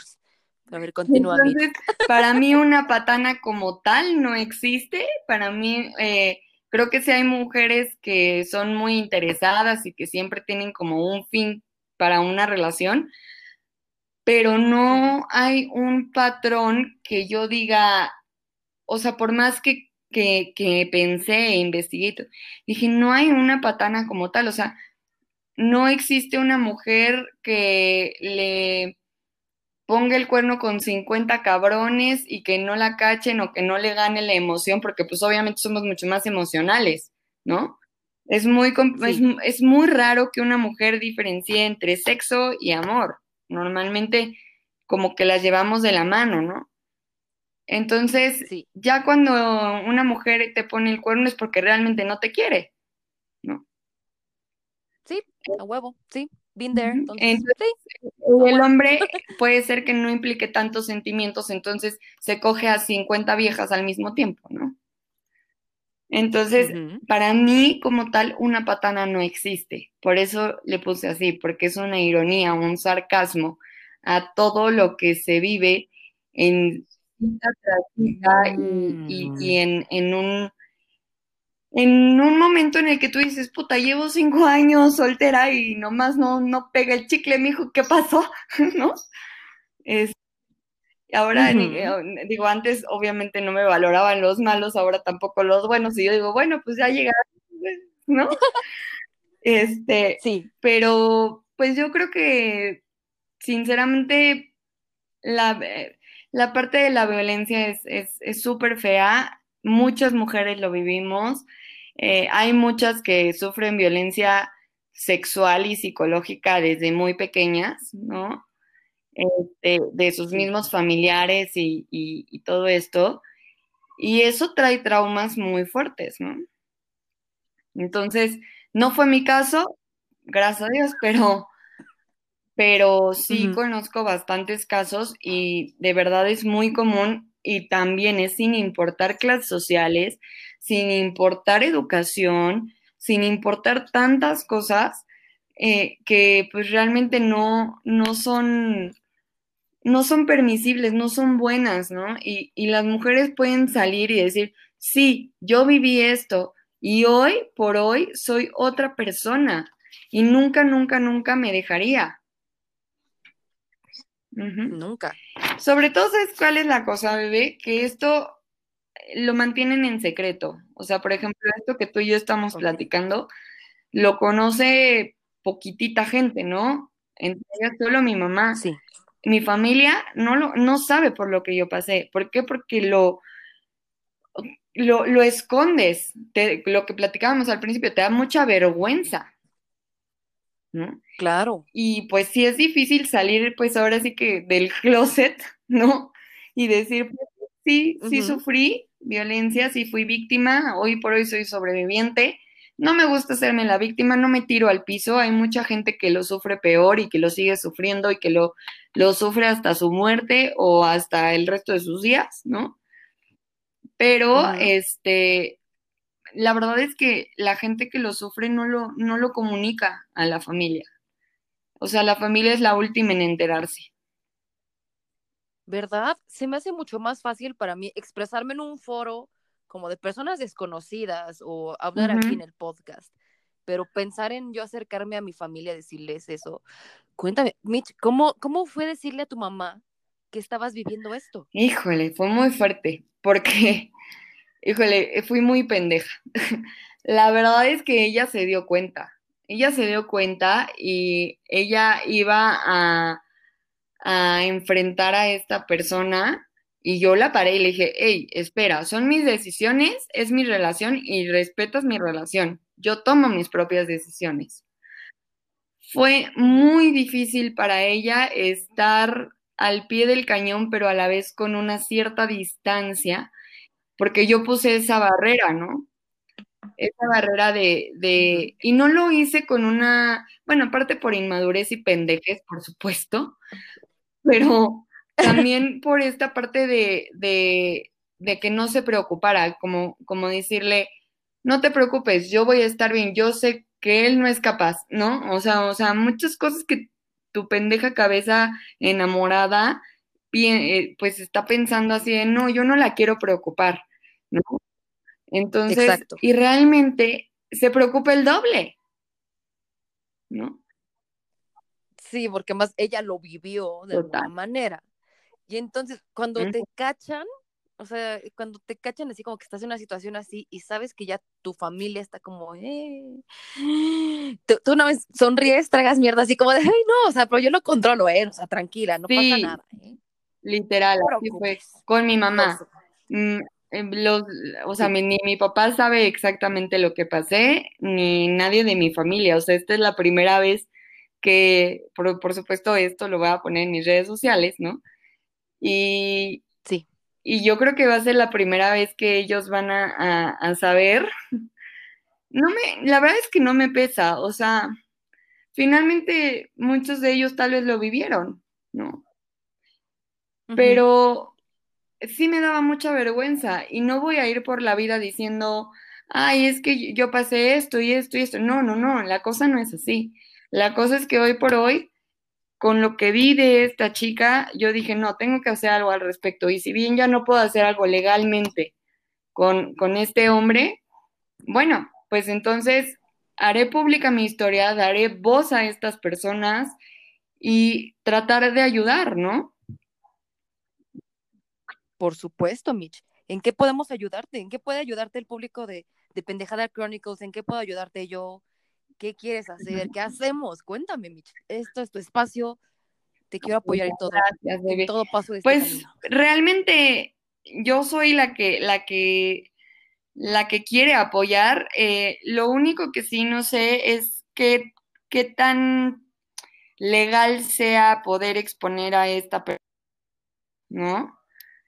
Eh, como, como ya públicamente, eh, con nombre y foto, no sé hasta dónde pueda yo llegar, por lo mismo de que ya pasó hace muchos años, ¿no?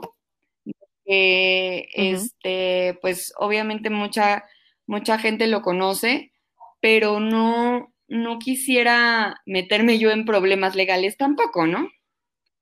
Entonces, e, claro. esa sería una buena duda que me podrían ayudar a aclarar a ver si puedo o no. Muchas gracias, bebé. Y pues realmente eso, o sea, yo espero que el libro ya lo termine eh, este, a finales de este año y poderlo publicar durante el próximo. Eh, mi idea no es ganar dinero con él, mi idea es eh, llegar a la gente y mi idea es realmente que la gente se siente identificada y sepa que habemos personas que vamos a ayudar y vamos a apoyar en todos los sentidos, ¿no? Justo. Y estoy, es que estoy pensando y me choca esta parte de tener que cuidarnos. o sea, justo hasta este momento, tener que cuidarte de, o sea, si él no quisiera que estuviera haciendo, o sea, ser expuesto, no hubiera hecho esas pendejadas para empezar. Para empezar, o sea, nosotros somos dueñas de nuestra narrativa y somos dueñas de lo que estamos haciendo. O sea, ellos hicieron lo que tuvieron que hacer. O sea, si fuera como, no sé, difamación, claro. te entiendo. ok, no te preocupes, yo ahorita averiguo, me voy con abogadas con glitter, me voy con mis amiguitas abogadas, porque para empezar, o sea, ¿para qué les estamos todavía como cuidándonos las pinches espaldas? Por sus pendejadas. Hijos. Totalmente, sí, sí. qué enfado. Es muy frustrante, ¿eh? es muy frustrante porque a mí me encantaría exponerlo. Y, o sea, por seguridad de todas las demás, o sea, decir, bueno, yo ya no pude actuar legalmente, por favor tengan cuidado con este vato, ¿no? Este, yo puse un, un post que decía como, si estoy con tu agresor, por favor házmelo saber. Y tú te pones del lado de la novia ¿no? Y si, y si yo hubiera llegado con ella y le hubiera dicho, oye, este vato es así, así, así, así, me hubiera hecho esta sardida porque yo ya ando con él, ¿no? Claro. El quitarnos ese, ese pensamiento estúpido de la cabeza, ¿no? Porque no, realmente no, o sea, si la gente, te, si la ex te está diciendo, oye, este hombre es violento, es porque es violento, no porque esté ardida. Sí, porque luego, nos cegamos así de, nah, pues ya es mío, ¿tú qué te metes? O, incluso les está pasando a ellas, ya lo, o sea, de verdad tienen los pelos de la burra en la mano, tienen las pruebas que nosotras estamos dando y todavía nos echan la culpa a nosotras. O sea, ¿no te ha pasado eso? Que le dices a alguien, güey, te está haciendo esto y se va del lado del Totalmente, sí, sí, sí. De hecho, me pasó a mí. Sí. sí, o sea, ¿cómo? Pues sí, o sea, de que la, ex del agresor 2 sí, sí me dijo, o sea, sí me dijo como, oye, aguas, este vato es súper manipulador, etcétera, etcétera, ¿no? Y yo dije, o sea, le dije, oye, ¿qué onda con esto? Y este tipo decía, no, es que seguro está tardía porque me sigue buscando, ¿no? Entonces también mm. te manipulan, o sea, también te, te, te dejas manipular y no, no lo quieres ver, o sea, no quieres ver la realidad. Y cuando te dicen es que esta persona llegó hasta esto conmigo, a estos, hasta este grado de golpizas, eh, yo creo que en ese momento tú piensas, no, es que a mí no me va a pasar. Exacto, es como, pues tú lo habrás hecho, tú lo habrás causado, pues quién sabe qué hiciste, no mames, qué horrible. Es, es bastante, bastante feo porque entre mujeres no nos queremos dejar ayudar. ¿no? Entonces, pues es, es, una parte muy, muy difícil. La verdad es que yo sí la estoy, la estoy reviviendo mucho en muchos aspectos de que digo, ¿cómo, cómo pude? ¿Cómo pude permitir esto? ¿Cómo pude permitir el otro, no? Y por ejemplo, te voy a dar así como un ejemplo que me pasó, creo que ayer, ¿no? Este, Entre esta como, como abrir la caja de Pandora, juraba y perjuraba que mi expareja, el agresor 2, no, no me, nunca me había puesto una, o sea, como un golpe de puño cerrado. Y ayer desbloqueé que sí, y no una, varias veces, ¿no? Entonces, empiezas como a desbloquear que seguramente a ti te estará pasando ahorita que estamos como platicando. Por este, supuesto. Empiezas a desbloquear un buen de cosas y dices, ¿qué onda? O sea, sí lo viví, eh, eh, o sea, sí fue, sí. ¿Por qué me lo negué? ¿Por qué lo bloqueé? ¿Por qué lo aventé? Pues también tenía que seguir con mi vida, ¿no? Y jamás he llorado por lo que me pasó. Y por eso justamente voy a regresar a terapia, ¿no? Porque, o sea, yo, yo te puedo contar esto, pero siento una, una presión en el pecho de que de verdad necesito llorar y necesito, yo no sé si ponerme una pinche pedota de aquellas y tronar con todo o qué, pero de verdad sí siento que, que tengo que sacar todo, todo ese sufrimiento y, y aceptarlo, porque a veces nosotras decimos, no, no, nosotras, yo no firme, yo soy una chingona, yo soy súper fuerte y por ser súper fuerte no puedo sufrir. Y no, claro, todos somos humanos, todos podemos sufrir y lo que pasamos también puedes llorar y no quiere decir que dejes de ser una chingona. Exacto, y además, ¿quién, ¿quién salva a nuestros héroes? En este momento tú eres una heroína para, para muchas mujeres, muchas personas que te van a escuchar, pero ¿quién te está ayudando además de, ti? O sea, también, ¿en qué podemos apoyarte? Pues mira, mi mamá ha sido como un pilar súper fuerte. La verdad es que ella ha estado conmigo en las, en las buenas, malas y peores. Este, Puki, pues tú sabes que también. Eh, y bueno, Aiko, que también la amo, la adoro y, de verdad ha sido un apoyo impresionante. Eh, mucha gente, la verdad es que sí, sí me he dado cuenta que, han estado ahí, ¿no? Eh, yo no, yo no sé cuándo, no sé cómo, pero yo sí sé lo que no quiero, lo que no quiero en un hombre, lo que no quiero en una pareja y lo que yo no estoy dispuesta a soportar el día de hoy, ¿no? Eh, entonces, ya lo demás, la terapia lo irá, lo irá haciendo. Este, es, como muy reciente lo, que, lo que vi con, con, esta chica y pues revivirlo es bastante complicado y bastante difícil y aceptar que sí puedes sufrir, ¿no? Y que no lo puedes minimizar, porque el minimizarlo es ponerte del lado del el agresor, ¿no? Entonces, pues esa es, es parte de la vida, bebé, parte de la vida, darnos nuestros potazos, algunos más, algunos menos, unos se caen peor que otros, pero siempre aprendemos, ¿no? Es parte de vivir, totalmente. Ay, perdón. Ah, no te preocupes, Mitch, cuéntanos, ¿quién, eres Mitch el día de hoy? Antes de, de que vayamos cerrando, ¿quién eres el día de hoy? ¿Quién soy? Soy una mujer normal, soy una mujer eh, que ha tenido... Normal no creo, ¿eh? Déjame decirte. soy una mujer completa, me siento completa, me siento plena conmigo misma, exitosa porque soy feliz, ¿no? Eh, esta presión social eh, que implica el casarte y el tener hijos y shalala, digo, a mí me encantaría casarme, ¿no? Pero, pues, si pasa, qué padre, si no, pues ni modo, ¿no? Si tengo hijos, me encantaría, pero si no, pues ni modo. O sea, esta parte de quererte más tú que a los demás y, un poquito egoísta, ¿no? En, en decir, híjole, pues es que ahorita yo tengo que enfocarme en mí y, si no, tú no estás bien, no puedes apoyar. Eso hay que tenerlo súper claro, ¿no?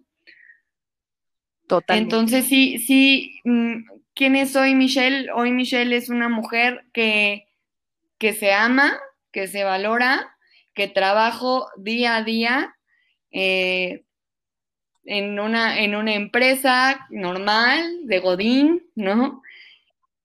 que también como todos tengo que ir a terapia, que también como todos este me ejercito, que también como, hago cosas que me gustan, este y que siento, y soy una mujer muy sensible, ¿no? Y eso es parte, parte de mí y parte de conocerme, es eso, ¿no? soy una mujer, sí, muy sensible, soy una mujer que, que, que realmente yo me veo al espejo y digo, sí, sí me admiro, sí me quiero, me amo, y quien no lo vea es porque no, no, no estamos en el mismo canal y pues no, no puede estar en mi vida, ¿no? Totalmente. No sabes que, que estoy terminando esta entrevista sonriendo, o sea, de empezar putada. Estoy sonriendo, o sea, de, de, que me pone muy feliz de verdad conocerte, ver tu proceso. Me hace muy feliz admirarte, por Muchas supuesto. gracias, bebé, sí. Y como sabes que este programa se llama De Pendejada Chronicles, sí, güera, sí, güera, te toca. ¿Cuál ha sido tu peor pendejada? ¿Cuál no, mija? ¿Cuál no?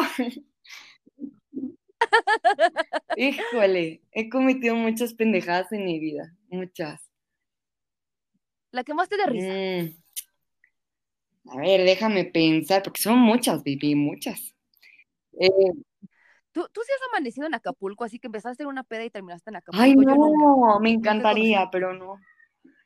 Me encantaría hacerlo un día, fíjate. Este, no, nunca, pero sí eh, una gran pendejada ha sido como ponerme pues pedísima y caerme en la mitad de, eh, de, la pista de baile de un antro llamado que se llamaba Worka. ¡Verga! Yo también amaba Worka. Sí, mucho, seguramente que nos van, a escuchar. Ajá, cuéntanos, O sea, esa vez estaba yo borrachísima, pero es que borrachísima me encontré un vato que iba como, creo que era la prepa y yo iba en la secundaria, una cosa así. Y empezamos a bailar y madre, suelo, en mitad de pista repleta. No, no. no. Esa yo, yo creo que sí ha sido como, como de las peores, los peores osos que he cometido en mi vida. Este, otro que estuve tan borracha que, o sea, vomité en mi chamarra. Pobrecita. Horrible, horrible. Este, y pues yo creo que el exponerme tanto eh, como con los hombres, ¿no? O sea, así de, de, que ellos estén manejando pedos y a ti te valga madre la vida, ¿no? Cosas que cometimos de chavos. Sí, escaparte de las 3 de la mañana, así como, sí, vámonos. Eh". Sí, vamos al depa de no sé quién, ¿no? Una cosa. Este, pues sí, o sea, yo creo que eh, ese, ese ya será otro tema que en algún momento tocaremos, pero eh, yo creo que la peor pendeja que he cometido sí ha sido eh, manejar borracha o subirme a un coche con alguien borracho. Ok. Sí, tenemos mucho de qué hablar. Me encantaría que fueras una de nuestras invitadas permanentes, porque creo que. Ay, yo feliz. A ti te, siguen muchísimas personas, de verdad. Eres súper amiguera, eres hermosa. Ah de verdad, eh, ahorita siento que estás aquí a mi lado, o sea, siempre que termino los programas, me siento triste, así como de, ay, es que yo sentía que estaba aquí a mi lado. Coronavirus. Coronavirus. Sí, o sea, Michi y yo tenemos como un, un, nos une también una desgracia que somos las únicas locas que están encerradas, o sea, bueno, me gasté mi, sí, me, me, me gasté mi, mi, salida de la semana porque pues tenía que tomar unas fotos para la revista, pero, pero pues, me, no sé, me siento como todavía rara. Sí. Hoy es, ¿qué? Hoy es 25 de octubre, estamos a un pelito de rana de que nos vuelvan a poner en semáforo rojo, muchas gracias. Sí. Pero pues hoy, hoy abrieron Six Flags y todo el mundo se fue para allá, ¿qué te puedo decir? Ya. O las bodas, las bodas. Las bodas, las covidiotas, sí. Hijo, mano. Justo, Mitch, antes de terminar esta hermosa charla, que estoy muy feliz, ayúdame a, completar un recuerdo, porque estoy tratando de acordarme desde hace ya unos meses de cuando nos llevaban como a Worka, a Vintage y todo eso, o sea, ¿cómo le hacíamos? O sea, llegaban, nos dejaban ahí como en San Jerónimo, ¿y cómo le hacíamos para entrar? O sea, estoy espantada porque ya también mis peores pedas, así peores, así de que me sacaban cargando así hasta el pito, era de que yo tenía 14 años, o sea, y nos dejaban ahí así como, eh, sí, te daban tus boletitos y tomabas y tomabas. Pero, ¿cómo, era, cuando llegábamos? O sea, ¿cómo, ¿cómo llegabas tú a Work, a Vintage y todo eso? Pues mira, la primera vez que fui a Vintage, porque fue como el primer antro, que, bueno, no, Antres Club, creo, una cosa así. Club, había otro, ay, Punta del del. Este, Ushuaia, Punta del Este, ajá, ese. todos. No, pues yo me acuerdo que nos maquillábamos muchísimo, ¿no? Sí, delineador, cabrón. Sí, no, no, o sea, nos maquillábamos muchísimo y es que para vernos más grandes y tacones y todo. Pero Sí, pues finalmente yo creo que, que, que pues, obviamente ellos sabían y, y había esta parte del gobierno que no regulaba muy bien ese, ese asuntito. Y este, y pues prácticamente los que estábamos allá adentro, yo creo que el 90% éramos menores de edad. Totalmente. Entonces, mm, ¿Cómo, cómo te, te, te dejaba tu mamá ahí o te ibas en, en taxi? Porque hubiera, todavía había radio, radiotaxis o te ibas a casa de tu amiga, que sus papás por alguna razón sí las llevaba. ¿Cómo era? O sea, nada más quiero, quiero empezar a armar mi recuerdo. Pues mira, en mi caso, la verdad es que yo con mi mamá tengo muchísima confianza y digo, desde las fiestas a las que yo iba, ella estaba estacionada afuera eh, leyendo un libro hasta que yo me fuera, ¿no? Y era de, de las Wow. personas que siempre estaba ahí y llevábamos a todos mis amiguitos, ¿no? A sus casas. Eh, entonces, ahí yo creo que era que mis amigas llegaban a mi casa, nos arreglábamos, mi mamá nos llevaba al, al antro y nos recogía a las 3 de la mañana, ¿eh? O sea, ella era de las que nos recogía. Entonces, pues yo creo que, que eso me salvó a mí de muchísimas cosas, de muchísimos incidentes que pude haber pasado. Pero, pues sí, o sea, mi mamá me llevaba, bueno, nos llevaba y todo, y empezabas a conocer ya conforme ibas yendo, ya hasta los cadeneros te conocían, ¿no? Sí, Entonces sí. digo, hay uno muy famoso que sigue, bueno, mm, que seguía en, en Bar 27, hasta Bar 27 todavía estaba de cadenero, este, pero empezó creo que fue en Worka, y es, ay, perdón, bebé. Ahí vamos, ahí vamos. Y este, y pues ya realmente, eh, pues yo, yo sí, al principio me ponía tacones y me maquillaba, que yo decía, o sea, hoy veo las fotos y digo, qué vergüenza, carajo. Yo también las veo, las mías, y digo, Sí. ¿por qué? ¿Por qué? ¿Por qué me delineaba nada más la parte de Ya abajo? sé. O, o te ponías la sombra azul con mora, no, no, no. Sí, sí, sí. Amigas y rivales, el, habló el 91. Oh, Dios mío, bendito. Soñadoras, o sea, no, todo mal, todo mal. Este, pero sí, Ay. la verdad es que yo sí fui muy antrera, o sea, yo me aventaba, se abrían los miércoles, miércoles, jueves, viernes, sábado, ¿no? Y este, llegaba en vivo a la, me acuerdo de llegar en vivo en prepa varias veces, o sea, sí fui muy, muy, muy antrera. Entonces, este, pero pues también pasas como muchas cosas también ahí, ¿no? O sea, no sé si a ti te pasó, pero a mí me pasó en dos ocasiones que me drogaron. Me drogaron ahí. que es- es- me- me- hasta me ahogué No. en el Y en el antro, una vez, la- con los hielos, con los hielos o pastillas, porque sí me pasó. Por eso, con hielos o No, pastillas, a mí con no tengo, o sea, la primera vez sí, sé- sí sé que fue con una pastilla, porque eh, unos amigos vieron, pero los cabrones no me dijeron nada. Eh, sí, ¿Amigos? Bueno, eh, ya no son amigos, bebé. Eh, fue en Worka y haz de cuenta que yo me estaba tomando una chela y la dejé, ya sabes que te quedan como las mesas y había un pasillito de escaleras y Sí, sí, la sí. puse en, en un lugar ahí y este, me volteé a bailar no sé qué, le volví a tomar mi cerveza, bebé, yo a los, a los cinco minutos ya estaba como pinche chapulín con tacones, cosa que yo con tacones no sé qué, bueno, con tacones brincando por todo Worka, feliz, no sé qué, salí perfecta, eh, ya mi mamá pasó por nosotras y este, y en el primer semáforo ahí en universidad se me iba la cabeza, ¿no? Y Sí, sí, ¿qué, sí. qué pedo, no? Y, me, y ya, pues mi mamá me tuvo que dar leche y, bueno, parecía espuma yo todo lo que sacaba de mi boca, oye, qué horror. Sí, terrible, esa vez fue horrible. Y la segunda fue ya cuando era reina. ¡Reina! Y ahí fueron unos vatos que, bueno, pues una de mis amigas se ligó y todo, y estábamos en la mesa de estos vatos, pero ya se veían como grandezones. Y traían pura champaña, o sea, pura moe traían, ¿no? Entonces, pues, sí, sí, y iba al baño, o sea, de repente me empecé a sentir súper mal, le dije a mi amiga, me lleva al baño y atrás de nosotras el pinche escolta de estos güeyes, ¿no? Dije, no mames, o sea, de verdad ahí sí la sufrí, dije, estos me van a violar heavy, o sea, y bueno, pues la verdad es que logramos escaparnos, no recuerdo cómo, y llegué a la casa y córrele al hospital.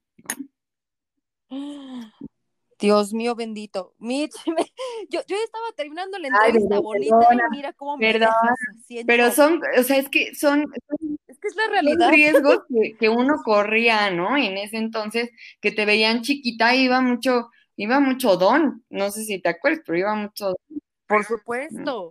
Y este, y pues eran los que, los que te drogaban y los que te hacían y deshacían. Pero la verdad es que, mira, Fuera de eso, yo la viví padrísimo en los antros, sí me ponía unas pedas que ahí te cuento. Worka vivió todas las caídas habidas y por haber de mi existencia. en tacones. En tacones, porque aparte, o sea, yo soy pésima para los tacones, ¿sabes? O sea, yo no puedo, no puedo. yo tampoco, o sea, para un vato que le gusten los tacones, ya sabes, como fetiche y estas. Fetiche. O sea, yo me los pongo, pero de que camino tres pasitos y tan tan, ¿sabes? Como gallina en Totalmente, no, soy pésima, pésima para los tacones. Entonces, pues sí, o sea, nunca aprendí a caminar en tacones siendo mi mamá una exmodelo. Y yo no podía, o sea, no había manera. Y ella me trataba de enseñar y yo, no, no puedo, no puedo. Y hoy por hoy soy de tenis, flats y tan tan. Tengo mis tacones, pero para la entrada, nada más, ¿no? Gracias, gracias. Yo también llevo mis pantuflitas o mis flats para una, una boda, lo que sea. De hecho, acabo de descubrir, acabo de descubrir, bebé, te voy a pasar una marca que hace zapatos, pero haz de cuenta que tú le puedes quitar el tacón y ponérselo. Está increíble, te lo voy a pasar. ¿Qué? Mándamelo ahorita para ponerlo en el show note.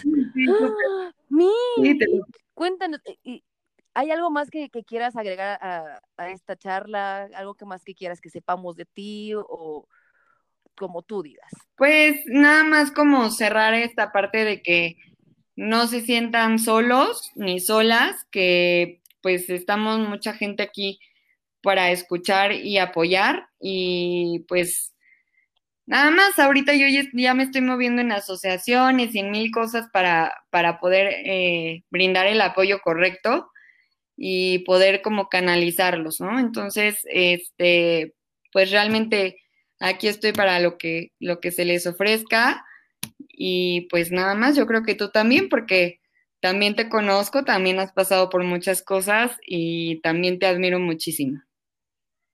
Yo a ti te admiro, te amo, te adoro, quiero seguir platicando contigo todos los días de mi vida.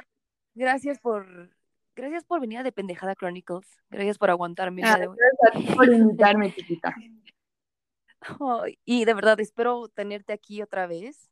El tema que, que, gustes y mandes, este va a ser tu espacio, esta va a ser tu casa, entonces. Muchas gracias, muchas, muchas gracias. Al parecer voy a estar en un foro el próximo viernes, eh, pero no, no es como, no me han confirmado nada. De todas maneras, yo, yo te aviso. Y este, y bueno, pues también para que la gente, la gente siga eh, todo esto, ¿no? Y, y que y que pueda haber, que sí hay apoyo, que sí hay ayuda y que lo vivimos mucha gente. Claro que sí, Mitch. Otra vez, recuérdanos dónde te encontramos. Pues mira, en mi Instagram estoy como arroba Michelle, se escribe Michelle. mucha gente no sabe escribirlo. Este, guion bajo. Eh, espérame, déjame, te lo doy bien porque, Michelle-9120, estoy en Instagram. Este, En mi Facebook estoy como Michelle Pérez Márquez. En Twitter estoy como arroba MitchPM. Y pues creo que son todas mis redes sociales. Ok, no te preocupes, yo las pongo en, voy a hacer obviamente tu fotito preciosa, ahorita me voy a apurar para editar esto porque es un mensaje muy importante. Sí, yo creo que sí.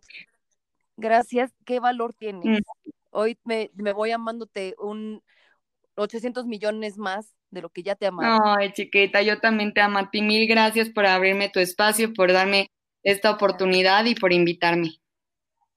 Claro que sí. La próxima vez, a ver si hablamos de algo de lo que nos estemos cagando de risa. Sí, por favor, algo, algo, algo más alegre y con unos tequilas encima. Pero sin chamarra para no vomitar. Por favor, no.